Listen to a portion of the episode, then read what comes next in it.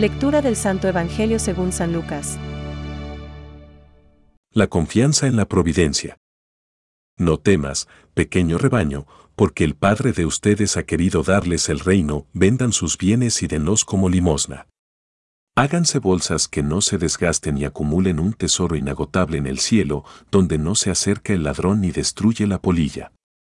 Porque allí donde tengan su tesoro, tendrán también su corazón, estén preparados, ceñidos y con las lámparas encendidas. Sean como los hombres que esperan el regreso de su Señor, que fue a una boda, para abrirle apenas llegue y llame a la puerta.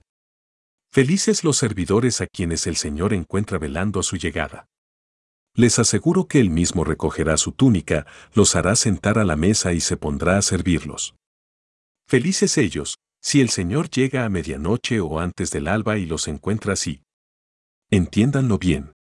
Si el dueño de casa supiera a qué hora va a llegar el ladrón, no dejaría perforar las paredes de su casa.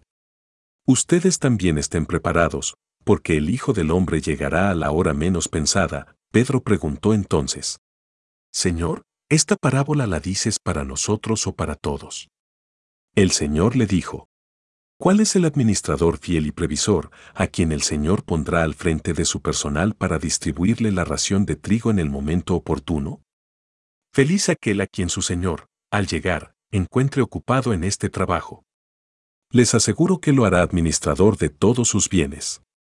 Pero si este servidor piensa, mi Señor tardará en llegar, y se dedica a golpear a los servidores y a las sirvientas, y se pone a comer, a beber y a emborracharse, su Señor llegará el día y la hora menos pensada, lo castigará y le hará correr la misma suerte que los infieles, el servidor que, conociendo la voluntad de su Señor, no tuvo las cosas preparadas y no obró conforme a lo que él había dispuesto, recibirá un castigo severo. Pero aquel que sin saberlo, se hizo también culpable, será castigado menos severamente. Al que se le dio mucho, se le pedirá mucho y al que se le confió mucho, se le reclamará mucho más. Es palabra de Dios. Te alabamos, Señor. Reflexión. También vosotros estad preparados, porque en el momento que no penséis, vendrá el Hijo del Hombre. Hoy, el Evangelio nos recuerda y nos exige que estemos en actitud de vigilia, porque en el momento que no penséis, vendrá el Hijo del Hombre. Lucas 12:40. Hay que vigilar siempre, debemos vivir en tensión, desinstalados, somos peregrinos en un mundo que pasa, nuestra verdadera patria la tenemos en el cielo. Hacia allí se dirige nuestra vida. Queramos o no, nuestra existencia terrenal es proyecto de cara al encuentro definitivo con el Señor, y en este encuentro, a quien se le dio mucho, se le reclamará mucho. Y a quien se confió mucho, se le pedirá más.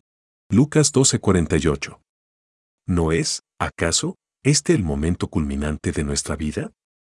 Vivamos la vida de manera inteligente, démonos cuenta de cuál es el verdadero tesoro. No vayamos tras los tesoros de este mundo, como tanta gente hace. No tengamos su mentalidad. Según la mentalidad del mundo. Tanto tienes, tanto vales. Las personas son valoradas por el dinero que poseen, por su clase y categoría social, por su prestigio, por su poder. Todo eso, a los ojos de Dios, no vale nada.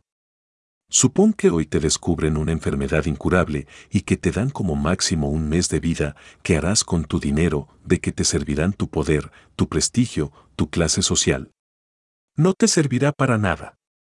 ¿Te das cuenta de que todo eso que el mundo tanto valora, en el momento de la verdad, no vale nada?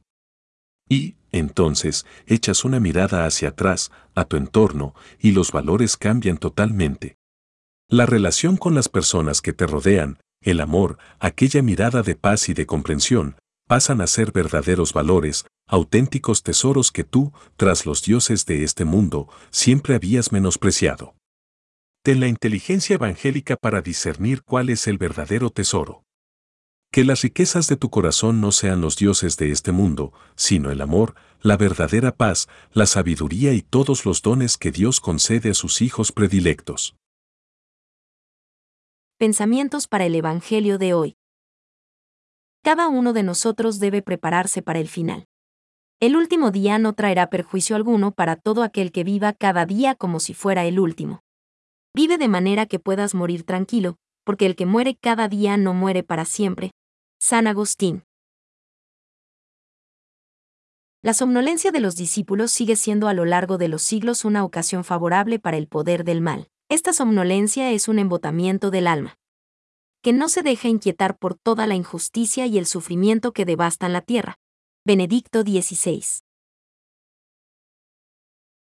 Mirado positivamente, el combate contra el yo posesivo y dominador consiste en la vigilancia. Cuando Jesús insiste en la vigilancia, es siempre en relación a Él, a su venida, al último día y al hoy. Catecismo de la Iglesia Católica, número 2.730.